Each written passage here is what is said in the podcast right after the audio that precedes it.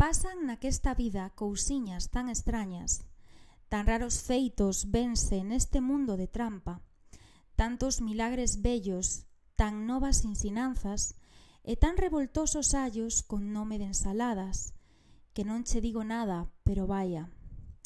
Meniña ben vestida, meniña ben calzada, que ten roupa de cote, que ten roupa de garda, meniña que ben folga, meniña que anda guapa, E é prove, mal pecado, como unha triste araña, non che digo nada, pero vaya. Véxote aló entre os millos, véxote aló nas brañas, xa no pinar espeso, xa na beiriña mansa, do río que correndo vai entre as verdes canas. E xuras que estás soa, que ninguén te acompaña, pero non che digo nada, pero vaya.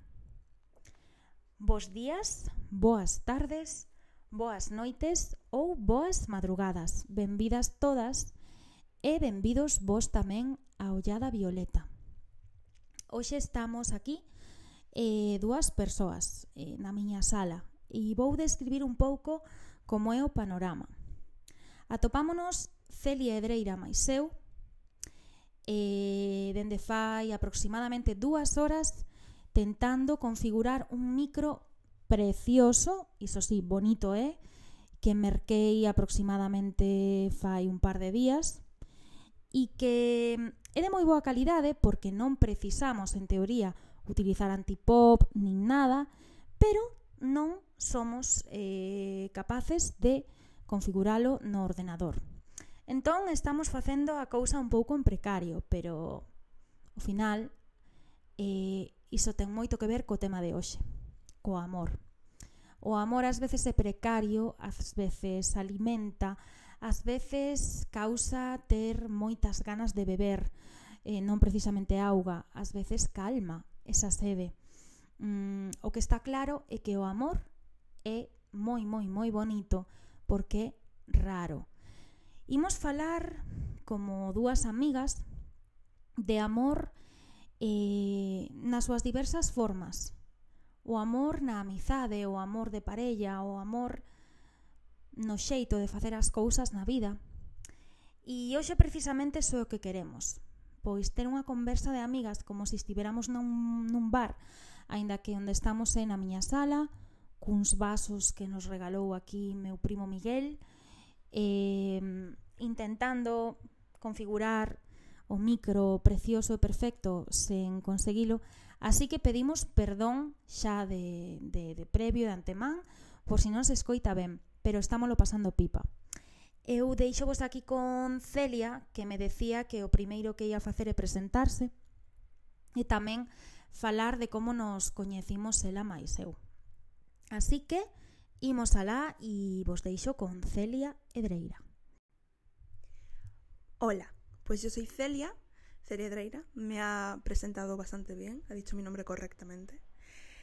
Eh, más que decir que soy una niña de 19 años con mucha poca experiencia y que tengo un podcast también, que creo que es un poco lo que nos unió también, el hecho de que yo también tengo un podcast, que no voy a, no quiero hacer mucha publicidad, se llama No Me Llores Celia y ya está, no voy a hacer más publicidad. Creo que mm, no sé, estoy bastante ilusionada por, por todo este podcast, por el hecho de que me haya invitado, el hecho de, de realmente estar en Aullada Violeta. No sé, estoy muy muy ilusionada y creo que, que es bueno empezar diciendo un poco cómo nos conocimos, porque todo esto no nos conocemos hace tanto. Ah, pero nos conocemos. es que no os lo dije, pero yo no conozco de nada. Eh, me la encontré ayer en la calle y me decidimos hacer el podcast juntas. Mentira. Eh, nos conocemos hace un mes. Es que realmente el aniversario del próximo mes es, es dentro de poco. Es más, fue ayer, porque ayer fue la segunda, bueno, para mí la segunda, para ella la tercera, sesión del Club Queer Coruña, Club LGTB, que es donde por primera vez nos conocimos. Y como quiero todo interrelacionarlo con el podcast, y creo que esto es muy importante porque creo que la define un poco como persona, a mí lo que más me atrajo de, de Mimi, lo que, con lo que más conecté, es porque parecía una persona rebosante de amor.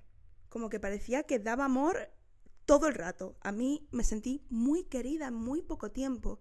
Porque sobre todo yo no sé si soy la única, siento que a veces estoy un poco en una sociedad donde transmitir amor y transmitir cariño se ha vuelto tabú.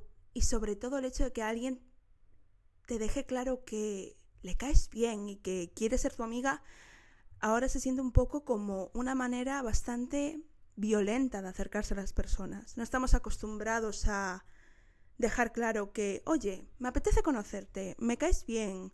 Me acuerdo que la primera vez que quedamos, Mimi y yo, primera vez, primera vez fuera del club, que fue literalmente cuatro días después del día del club, me trajo un regalo de Italia. Me trajo una, una chapita, que por cierto, me dijiste que era un imán. No es un imán. no se pegó a la nevera, pero es monísima. Es una, como, bueno, chapa es que es, es como, parece un, es una, un adjetivo un poco feo. No es una chapa, es una medalla como de oro de Romeo y Julieta. Y yo recuerdo pensar, por amor de Dios, es que no creo que haya tanta gente en el mundo que sin casi tener idea de la persona con la que va a quedar, ya le compro un regalito. Es que fue un detalle tan grande y me dejó claro el tipo de persona que era, que dije, mm, me cae bien. Bueno, hei de decir que mm, cando estuve en Italia trouxen agasallos para varias persoas do clube de lectura, para varias amigas, eh, tamén para que no momento no que estaba era a miña chica especial E, e como a min o tema do amor sempre me gustou, e creo que na vida hai que facer as cousas dendo amor, porque senón mal vamos. E, pois sí, trouxen un agasallo relacionado con Romeo e Julieta a toda a xente que me apetecía, pero hei de decir, en defensa de Celia, que ela, bueno, pois eh, di, que guai que, que alguén con quen quedo me traia un agasallo de Italia sen apenas coñecerme, pois ela fixome un regalo xenial porque facía moito tempo que non o tiña, regaloume eses botes que se utilizaban antes cando éramos pequenas para facer eh, pompas de xabrón. Eh, pois un bote de Peppa Pig. E encantoume, encantoume ese, ese bote de Peppa Pig. Eh, de feito, tiña outro máis de eh, unha casa, e o que fixen con ese bote de Peppa Pig pois foi facer repartir tamén un pouco de amor, facer que un neno disfrutara pois con ese con ese bote tamén de de Peppa Pig pero si, sí, así nos coñecemos Teria Más eu nese clube de lectura. E, e conectamos ben, a verdade, xa formou parte do, do Clube Secreto dos Xogos de Mesa, que ten lugar de vez en cando nesta casa, e, e bueno, pensamos as dúas falar sobre amor. Que se che ven a ti na cabeza cando pronuncias a palabra amor? En que pensas? A lo mejor yo soy un poco negativa y también porque he tenido experiencias bastante tóxicas y fuera de lugar un poco con el amor. Pero a mí se me vienen dos palabras. Una es una palabra buena y otra es una palabra mala. La palabra buena es calma. Y también creo que, vale, tengo tres palabras, ¿vale? Lo siento. Eh, calma y tranquilidad. Creo que el amor verdadero es el amor donde te sientes tranquila, segura. No tienes que, hacer nada para, que, para merecer amor. Y después una palabra mala a lo mejor es cárcel. A veces yo siento que hay amores que te retienen, que te hacen mucho daño y crees que no puedes librarte de ellos. Y creo que para mí ese es el amor un poco de la familia. A veces la familia te toca buena y te toca mala o te toca humana. Y a veces siente que, sientes que tienes el... no tienes el derecho de poner límites. Entonces, he tenido buenas experiencias con el amor, sobre todo amistades, porque yo tengo una experiencia romántica que viene a ser cero, y después, eh, sobre todo con la familia y con gente tóxica, donde yo misma me digo, soy capaz de irme de esta dinámica. Amor de familia, que ben o, o describiches. Eu tamén penso como a ti. Para min, o amor está sustentado en dúas cousas, en dúas palabras. Nas dúas Cs, confianza e coidado. Cando somos moi pequenos, moi pequenas, en esa parte da socialización primaria, máis complexa, cando se supón que non somos eh, capaces aínda de valernos por, por nós mesmos, é moi importante a confianza na túa tribu, no teu grupo, no teu clan. Se esa confianza, se ese vínculo de confianza é bo, se confías no teu clan, porque o teu clan está aí para protexerte desinteresadamente, e hai confianza e coidado, equilibradas, probablemente cando sexas unha persoa adulta vas a manter relacións de amizade, de parella, laborais, relacións sociais en sí tamén equilibradas. Aínda que eu creo que non podemos eh, pensar sempre en que todo o que facemos na nosa vida é perfecto e equilibrado porque aínda que hai relacións tóxicas que vemos dende fora de manual, tamén nós podemos ser nalgún momento das nosas vidas eh, tóxicos ou tóxicas por calquera tipo de problema. Pero eu creo que Celia definiu moi ben o que pasa, que na familia ás veces eh, hai ese corsé de por ser familia tengo que querer. E hai moitas veces que non é así. Dentro da familia, pois ás veces, por desgraza, non somos queridos, non somos respetados e outras veces sí, Eh, eu creo que o que hai que facer cando pasan estas cousas e cando xa temos as ferramentas, pois é pensar dende ao amor tamén eh, en que os nosos pais, avós, irmáns moitas veces tamén son prisioneiros da súa propia cárcere, dos seus propios complexos, egos, inseguridades e o fixeron o mellor posible. Amor da familia.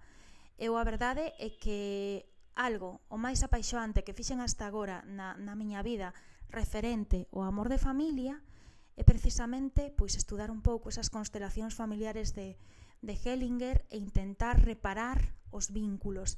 Porque non vos enganedes, na vida ides a ter relacións. Pero unha cousa é unha relación e outra un vínculo. Unha relación pode deixarse en stand-by, pode poñerse punto final, pode rematar, pode romperse, pero un vínculo nunca, nunca se rompe, aínda que non fales ca persoa. Eu mesma estiven casi, casi tres anos ou algo máis. Sen falar ca miña nai, non tiñamos relación, pero tiñamos vínculo, que é moi importante. Así que o amor de familia.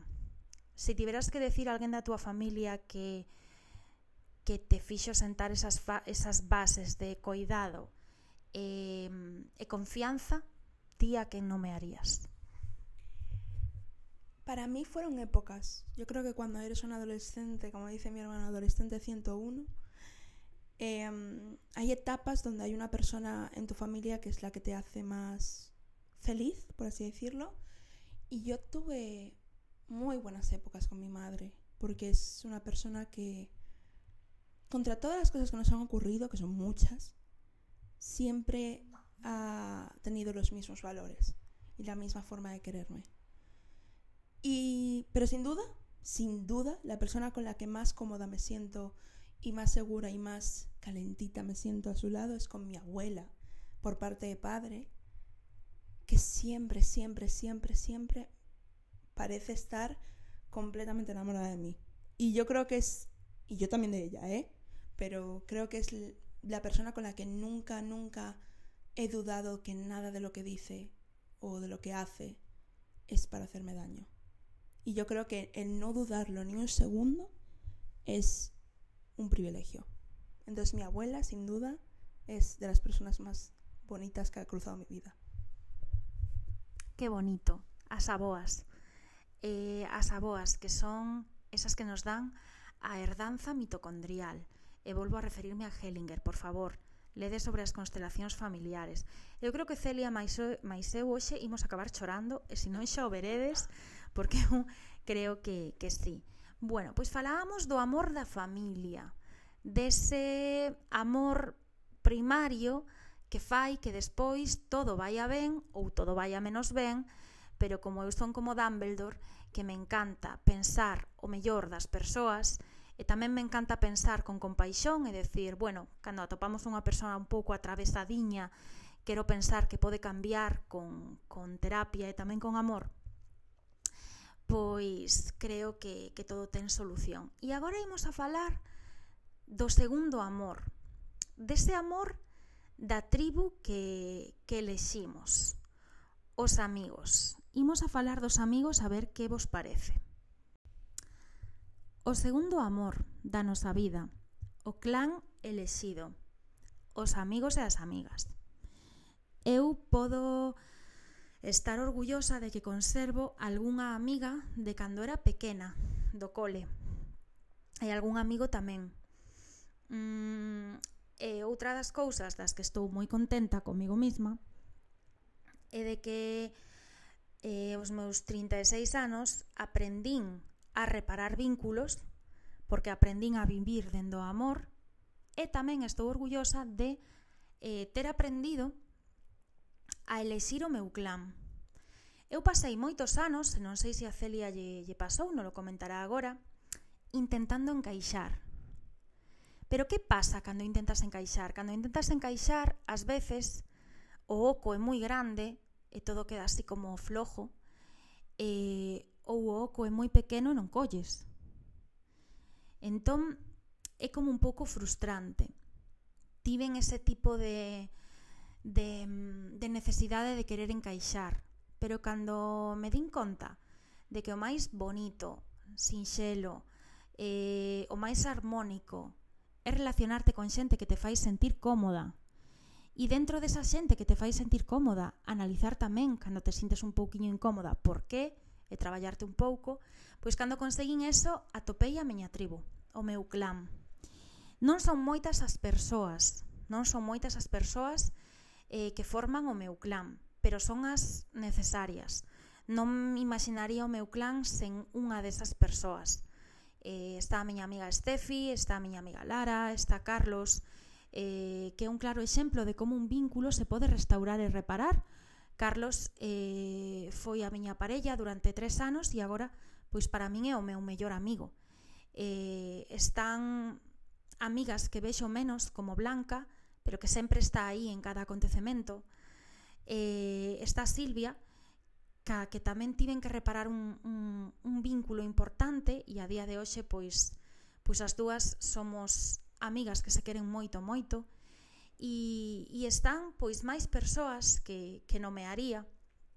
Está a miña amiga Sara, que hoxe me, me chamou e, e de verdade me axudou cun problema e me deu ese punto de vista. Ela, pois, eh, non vos dá sensación cando está o ceo moi cuberto, moi cuberto, moi cuberto, eh, e chega alguén e sopla, se van as nubes, pois ela fixo iso. A verdade, non me gusta falar de amigos moi pronto. Eh, eu son máis de falar de persoas coñecidas. Pero eu creo que ao longo da vida os amigos nunca restan, suman. Podo falar mmm, da miña amiga Cristina como unha amiga que vexo unha vez ao ano, pero que está aí, que sei que se me sucedera algo viría. E, e así de moitas persoas que vou atopando pouco a pouco na miña vida. A miña amiga Ángeles, que pois que ten outro tipo de vida diferente ao meu, e nai, ten que cuidar de Julia, que é unha nena estupenda, e non facemos as mesmas cousas, pero sempre está aí. A miña amiga Filomena, a miña amiga eh, Guadalupe, etc, etc. A miña amiga Mar, que estivo en momentos clave. Eh, a miña amiga, a señora, que nunha parada do bus estivo falando conmigo case 15 minutos e me deixou un paraugas. É decir, eu pois a min gustame rodearme de almas amigas e creo que capto moi ben a conexión. E a conexión que a min me gusta é a da xente que ven sen reviravoltas, que ven normal, que ven mirando de frente e dicindo, pois, quero coñecer xente ou quero compartir isto e outro, eh, ese tipo de xente. Xente que non anda a andaina, xente que non anda por detrás, xente que se che ten que decir algo, pois, vai no decir, da forma máis empática posible, eh, con cariño, pero xente na que podes confiar. E a clave para saber se podes confiar é pensar, eu sempre o fago, nun apocalipse zombie. Con quen pasarías un apocalipse zombie? Eu hai con xente que nin de... Pero vamos, ni de broma, ni de broma. E hai con outra que sin pensalo, porque sei que aportarían algo diferente e aínda que morrésemos, pois os últimos momentos serían guais. Pero vamos, bueno, voulle pasar aquí o micro que non sabemos se si está funcionando, porque vamos, eh, pode que dentro de media hora nos deamos conta de que non gravamos nada, non se sabe. Pero bueno, como isto vai ter, como dixo Celia antes, como dixeches, está estirando el chicle e nosotras. Claro, estirando el chicle e nosotras. Pois a ver se hai sorte se escoita. Pois fálanos dese amor de amigos. Eh, que nos dirías ti do amor de amigos? Volviendo un pouco atrás a lo que dijiste de, no sé si te ha pasado, pero eso de tener que encajar, bueno, por favor, que se me ha pasado, me sigue pasando. Yo he tenido bastante mala suerte en el campo amigos. Yo tengo bastante mala suerte en la vida, ¿no? Como que lo hablé, bueno, bueno, bueno. Te conocí a ti, que eso es buena suerte, pero como que lo hablaba con mi amiga Celtia, decíamos que tenemos como, somos personas increíbles y nos están pasando cosas muy malas, pero pensábamos, pues a lo mejor se están mmm, esperando a que yo tenga pues 30 años. Entonces en unos 20 me va a venir toda la buena suerte del mundo porque ahora no la tengo. Pero es una manera de verlo, más o menos positiva. Pero sí, no he tenido la mejor suerte del mundo porque es eso mismo. Cuando buscas todo el rato encajar, te metes en unos grupos donde claramente no quieren que seas tú. Es como que de alguna manera te dejan entrar, pero no entres tú, tú entera. Que solo entre tu lado derecho, porque tu lado izquierdo es un poco raro, eres una persona muy sensible. Entonces, sí que es verdad que yo hay veces en las que he dejado de escuchar un poco a mi cabeza y he dicho, bueno, ya, pero es que si no eres amiga de esta persona va a estar sola. Tienes que tener este tipo de amigo, tienes que... No podéis dejar de ser amigos. No vas a conseguir nunca encontrar a alguien que te acompañe y que encajes exactamente con esa persona. Aún, no eres, eres muy joven, pero era mentira. La verdad es que no sé si le pasa a mucha gente, pero a mí sí, yo creo, tenía mucho miedo de que mi pase de hacer amigos hubiera caducado. Pensaba que mi única oportunidad de hacer amigos era en el colegio o en el instituto, que en el momento que empezaste la universidad iba a ser imposible porque todo el mundo ya tenía sus tribus y yo estaba un poco sin esa pata de la mesa porque había perdido a mucha gente a lo largo del camino del instituto a la universidad, también te digo, bien perdida, no quiero saber nada de esas personas, pero sí que estaba desolada y con mucho miedo. Y encontré a Celtia en mi vida y fue de las personas también que dije, pues sí que puedo tener más amigos, sí que puedo encontrar a alguien que realmente me entienda y que puedo decir cualquier cosa que nunca me va a juzgar, nunca va a pensar mal. Entonces quiero también daros esa esperanza a la gente que a lo mejor piensa, Dios mío, no creo que tenga ninguna tribu ahora mismo. A todo esto, tribu, no hay que tener más de tres amigos. Si tienes dos y son tus dos preferidos, no hace falta que intentes buscar un grupo. Yo soy bastante hater de los grupos grandes. No me veréis nunca en un grupo grande de gente porque suele ser donde hay más drama. Y a mí el drama no me gusta mucho. Pero creo que es importante eso, la esperanza, que el amor de amistad, por muy importante que sea, no tienes que forzarte a tenerlo si esa persona no te llena. No hace falta tener eh, amigos de mierda, básicamente. No, no hace falta tener amigos de buenos momentos, como hablo yo, que solo tienen tiempo para ti cuando estás bien, cuando estás de buenas. Yo tenía tanta gente de buenos momentos que no son amigos, eran colegas, era gente de fiesta, que cuando empecé la universidad y estaba siendo un poco más adulta, no estaban ahí. Cuando pasó lo del COVID y estábamos en cuarentena, ¿quién crees que te hablaba? ¿El colega de fiesta o tu amiga de toda la vida? Pues claramente tu amiga de toda la vida. Entonces, a veces creo que tenemos que mirarlo con esa lupa y poner ese filtro. ¿Esta persona está para aquí en los buenos momentos o simplemente está para irse a tomar un martini conmigo? Entonces, el amor de amistad es importante, pero lo que no hay que darse es prisa. Y lo que no hay que darse es de bruces siempre contra una pared porque quieres meterte en este grupo porque no quieres estar solo. No estás solo. No estás sola, no estás sole.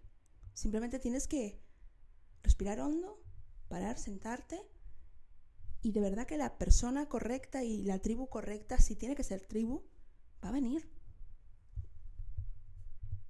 Que importante eso dos grupos que decías e que importante eso de que importante es no tener amigos de mierda. pois sí, eh, pasando por isto, eh, por este tema de encaixar, eu vou a contar unha anécdota, eh, non sei se é unha anécdota, pero a ver se si lle sirve a máis xente para saber un pouco que pasei eu. Vou contar ese intento, vou contar dous intentos de encaixe na miña vida que foron encaixe de bolillos, literalmente. E, e quero contar eses dous momentos de encaixe, un ten que ver con, con ese segundo amor, o amor dos amigos, e outro vai a servir para dar paso a ese segundo amor o amor romántico. E vou contar o primeiro a ver que vos parece esta experiencia. Pois o meu primeiro intento de encaixe de bolillos non foi fai moito tempo. E eu durante algúns anos estiven traballando, estiven facendo a tese de doutoramento ao mesmo tempo, Por tanto, pois andaba non cegada polo mundo, pero sí cuns obxectivos moi claros. E cando defendín a tese e todo ese proceso de estar pois moito tempo mm, lendo, buscando, escribindo, se disipou máis e me puiden dedicar máis pois solamente ao traballo, o, o tempo de lecer e, e a min mesma, pois empezou como unha busca importante de dun espazo político. É dicir, eu sempre fui un militante feminista, agora eh, miro con estupor moitas cousas que están pasando dentro do movimento, pero iso é outro tema, e eh, non sei por que razón eh, empecéi como a idealizar a certas mulleres dentro do, do feminismo y me flipaban y me parecían impresionantes. Y bueno, y si son lesbianas como tú, más. Y si tienes un vínculo con ellas erótico festivo, ya es la bomba. La hostia. La hostia. Pero claro, que pasa? Que non, non todo o que reluce é ouro. E, e tamén o ouro ás veces non reluce, eh? pero bueno. Y no queda bien. E non queda bien. Soy máis de plata, tú? Yo también. Sí. E rodio. Que como que rodio no, no te da alergia. Ah, pues, y también a mí el oro rosa me gusta también. Mi amiga me dijo que... Oro rosa. estirando el chicle y nosotras, en fin. Bueno, eh, o, que, o que ia contar. E nesa búsqueda incesante de espazo coñecín a moitas mulleres dentro do movimento feminista e chegou un punto que tropecei con unha que era odiosa. Pero era de verdade odiosa, odiosa, insoportable. Eh, a todo lle buscaba, xa sabemos que o feminismo é un movimento crítico, pero é crítico co patriarcado, non crítico cas compañeiras constantemente, pois ela a todas as mulleres do movimento lle veía algún tipo de pero. A cada problema buscaba non unha solución, non buscaba ningunha solución e a cada solución buscaba 15 problemas. Pero non sei por qué, eso, bueno, si sei por qué, eso en terapia pois acabamos mirando por que pasou, pois eu sentínme como cunha necesidade tremenda, como esta tía me daba pois unos, unas collejas tremendas, eu sentín moitísima necesidade de encaixar no seu grupo. E allí me metí. Dios mío. En el grupo de las llenas. Spoiler, sale mal. Claro, hostia, claro que perdón. eh, saiu moi mal, saiu moi mal porque porque eu sempre comezo todo co, como con moita enerxía. Aí como aportando al grupo. Pero ao pouco tempo, pois dime conta de que era agobiante non poder ser unha mesma. E, eh, e claro, mmm, en teoría estábamos nun espazo seguro, como era o feminismo, pero de seguro non había nada nese, nese pequeno grupiño. Ese foi un intento de encaixe de bolillos. Por suposto, cando saín dese grupo, cando publiquei o meu primeiro libro, cando decidín marchar do colectivo onde estaba metida, etc., etc., pois recibín os insultos máis bonitos que se podían recibir. Agora mesmo está moi de moda chamarlle a xente TERF. Chamaronme TERF a pesar de que unha das miñas parellas eh, de fai tempo era unha muller trans, pero xa ves, eu super terf, tía. super terf soy. Eh, e iso, pois notei que pasaba moito eh, nos grupos. Nos grupos que en teoría están dentro de espazos seguros. Pois que si te vas, ou si difieres, ou si no le sigues el juego la abeja reina, a lo mejor pois eres, pois non sei, en este caso era TERF, pero podía ser, bueno, TERF y las que no sé, que son muchas. Es decir, tremendo. Un poco terf y un poco zorra. Un poco de todo, vamos. Un de todo. Da igual. O caso é que cando saín dai, pois empeceime a sentir moitísimo mellor, moitísimo máis libre para decir o que me dera a gana, porque eu creo que da parte eu son unha tía que nas miñas redes sociales, no que escribo sempre son bastante respetuosa. Entón, mmm, pois non sei, parece que está de moda ir de macarra. E cuanto máis macarra, mejor. E tamén hai unha moda nesto do amor que es quien se enamora pierde, pois non. Quien se enamora gana. E gana muchísimo, muchísimo, muchísimo, aunque non sea correspondido. E a segunda anécdota da que vos falaba, pois é unha anécdota máis vinculada co romántico, con ese terceiro tipo de amor do que imos falar Celia, de no mellores Celia, que xa lle fago eu publicidade, e eu aquí hoxe o amor romántico. Isto é triste e probablemente acabe chorando e rindo tamén, porque eu son así, un pouco, non sei se é histriónica a palabra, pero vou vos contar esta anécdota a ver que vos parece. Pois eu fai bastante tempo coñecín a unha rapaza. Rapaza destas que, que a coñeces e ao principio pensas que ni pena ni gloria, que non vai a chegar a nada a cousa, e bueno, pois la cosa foi creciendo, como unha ola. E foi tal a miña necesidade de encaixar que que un día dinme conta de que me perdera totalmente a min mesma. E foi moi triste porque dinme conta de que eu sendo unha tía que ten unha vida normal, traballo, amigos, aficións, gravar un podcast con Celia, clube de lectura, escribir, que é a miña paixón, pois atopábame día tras día tras día intentando demostrar, demostrar, demostrar que tiña que ser como a mellor opción. E un día, pois non sei por qué, fixen clic e dixen, stop. Esto no es amor del bueno, esto no es amor y esto no es nada. Eh, e volvín as miñas dúas Cs, confianza e cuidado. Se unha persoa non confía en si sí mesma, dificilmente vai a confiar nos demais. Se unha persoa non confía en si sí mesma, ás veces tamén lle minte aos demais. Pero cando o vínculo é sincero e ves que estás berrando nun deserto, Soamente che poden pasar dúas cousas. Que ninguén che escoite ou que quedes afónica. E incluso poden estar pasando as dúas cousas a vez e ningunha é bonita nin agradable. Cando un día vos despertades, vos mirades a un espello e vos dades conta de que estades completamente fora de sí, de que non vos encontrades ben, de que non vos estades nin alimentando correctamente, nin dormindo ben, nin nin vivindo ben, que estades sobrevivindo, pois, como di a canción, sal corriendo. Esta canción sempre a canta Carla eh, nos concertos de femenino plural.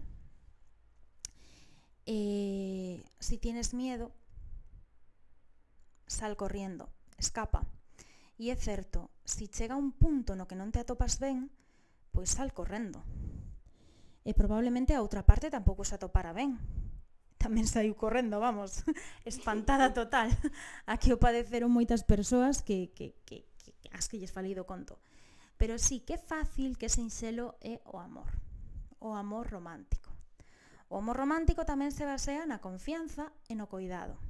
Cando aínda non coñecemos ben a persoa, pois se nos trata con cuidado, se nos fala con cuidado, se nos fai sentir querida, importante, se nos fai sentir cómoda e a gusto, pois ese é o camiño. A confianza vaise construindo. Confianza e coidado. Sen confianza e sen coidado non chegamos a ningures. Despois ven todo o demais. Pero amor romántico é confianza e coidado. E moita xente pensa que ese amor romántico remata co fin da relación. No, ni de broma. Cando eres quen de falar desa persoa, eh, dun xeito xentil, dun xeito bonito, e o millor de decir, de decir, eh, non funcionou porque non nos entendíamos, pero é unha maravillosa persoa e quedar aí, cando eres quen de facer eso, pois eres unha persoa que o está facendo todo dentro do amor. Cando non o faz, pois estás agredindo a unha persoa que en teoría quixeches e tamén te estás agredindo a ti mesma. O amor romántico é xenial a min pareceme Cuidado, amor romántico estoume referindo a amor de parella, vale? Non o que entendemos por amor romántico de toda a vida de soy unha princesa, non. Unha princesa non é nada, é algo que está aí eternamente esperando. Eu refírome ao amor, pois eso de parella, de atopar alguén con quen estás moi cómoda e con quen tes momentos eróticos, porque o amor para min é unha amizade moi, moi, moi especial con momentos eróticos. Como decía antes Celia, referíndose aos amigos que non hai que correr, en nisto tampouco creo que haxa que correr, nunca. Eh, de feito, nunca pensei que chegase a este punto de decir non quero estar con ninguén agora mesmo, estou super a gusto, eh, teño que curar moitas cousas, pero eu antes tamén era das de correr, correr moito. En menos de dous anos tiven que cerrar pois unha relación un pouco tóxica que non me gustou, que non foi boa nin para min nin para outra persoa. Tiven que rematar unha relación de parella. Eh, enamoreime dunha rapaza. Eh, dime conta de que non estaba tan tan tan namorada desa rapaza e convertiuse nunha amiga. Namoreime de outra rapaza.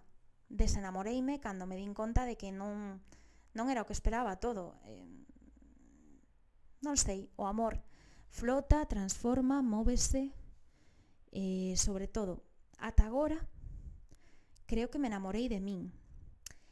Eh, e sabedes por que me enamorei de min? Porque sei que estou enamorada de min.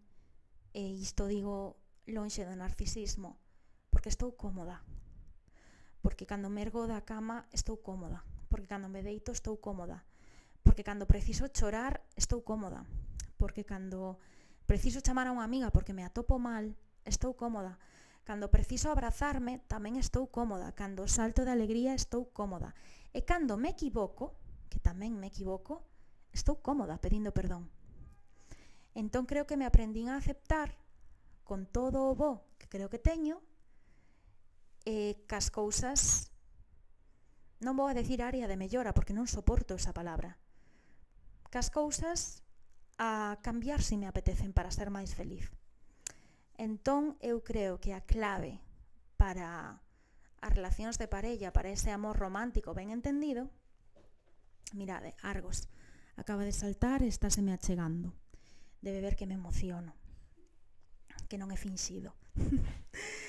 eh, pois a clave para o amor romántico é primeiro estar namorada dunha mesma, eh, entenderse como eu creo que foi a única a última fra, unha das últimas frases que lle dixen eh, cando me despedín dunha persoa da que realmente pois, tiña sentimentos.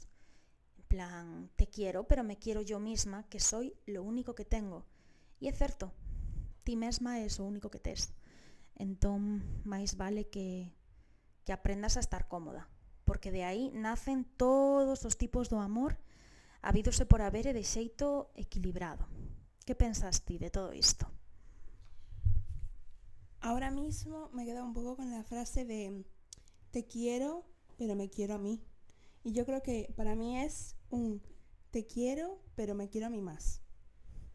Y no tengo, es decir, me encantaría decir que tengo un montón de anécdotas de yo en el amor romántico, pero sería mentir, porque yo tengo lo que viene a ser cero experiencia con el amor. Primero de todo porque y siento meter aquí el tema de la gordofobia. Pero siendo una mujer gorda en el instituto, por mucho que yo le gustase a la persona de la que yo estaba pillada, no lo iba a reconocer. Entonces sí que me he encontrado a muchas personas que no me correspondían, no porque no me quisiesen ellos también, sino porque no se atrevían a quererme. Entonces no tengo las mejores experiencias, pero sí que siento que mm, si me hubiera simplemente...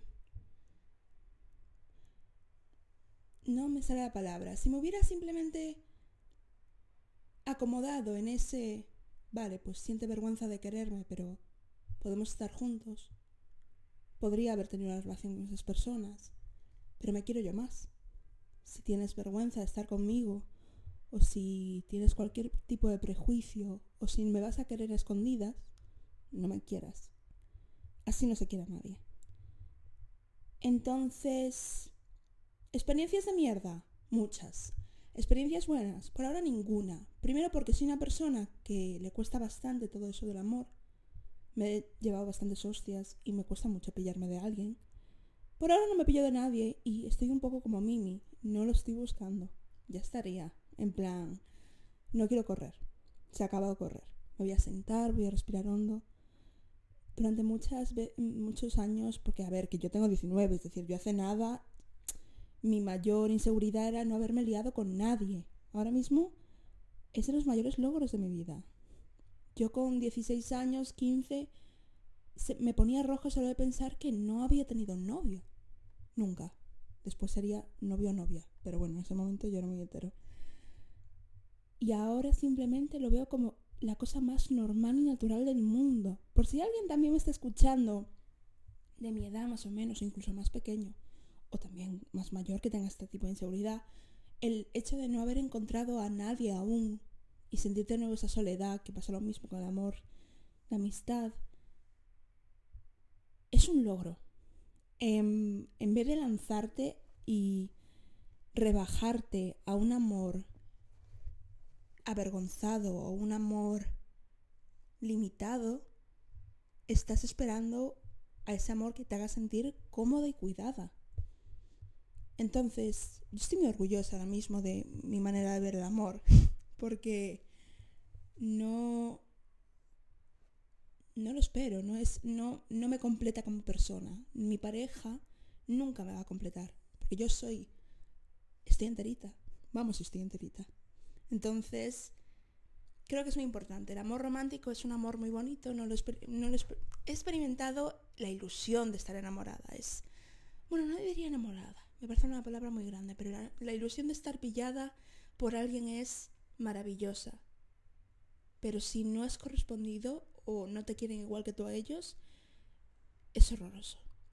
Por eso creo que simplemente voy a sentarme en el sofá, voy a respirar hondo y no voy a lanzarme a gente que no quiero.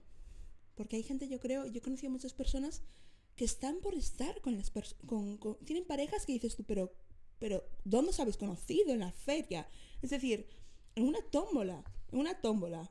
Ha girado y en vez de ganar un peluche ganó un novio. Y dices tú, pero, ¿de dónde lo has sacado? No os complementáis, sois... ¿Por qué estáis juntos? ¿Qué ha pasado? Entonces yo no quiero tener nunca eso, es decir, no me imagino tener una pareja y que esa pareja no, no parezca conocerme. Y hay gente, yo creo que es por el hecho de tener miedo a estar sola. No estás sola si no tienes pareja, estás tú. Eres tú. Estás completa.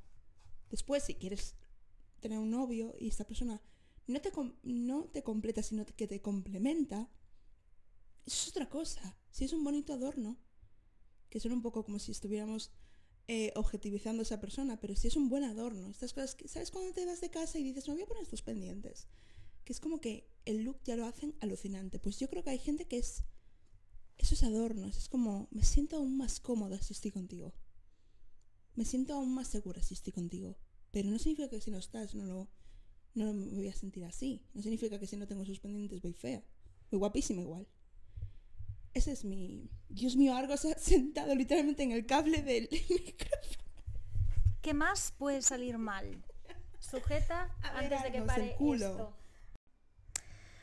Pois eh, acabamos de facer un repaso do, do amor mm, primeiro que temos na vida, ese amor da familia, eh, do amor dos amigos e das amigas, do clan elexido, desa familia elexida, e tamén do amor da parella, vale? Mm, tal vez mal chamado por min amor romántico. Pero sí, para min realmente ter unha parella é unha amizade moi moi especial con momentos eróticos. E, e despois de facer este repaso, pois eu penso en, en esa palabra clave, confianza. É a base de todos os vínculos, a confianza de todas as relacións de calquera transacción comercial, a confianza, etcétera, etcétera.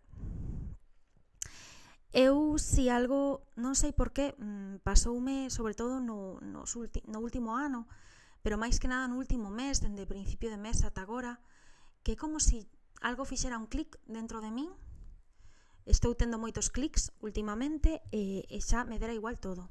É dicir, eu antes era moi preocupadiña por aí, Dios mío, que lle vai parecer mal, ai Dios mío que dirá, ai Dios mío, no. O sea, ser unha mesma é super cómodo, é como levar un zapato cómodo. Eu antes, pois, moitas veces camiñaba como se si fose sempre en tacones, como moi... Le... sempre levantaba algunha ampolla e, e sobre todo facíame dano eu. Agora mesmo, pois, pois, bueno, xa non é así, ou non é tanto así, dende logo. Ou intento que non sexa así, porque hai un interruptor automático nesto das amizades, do amor, da familia.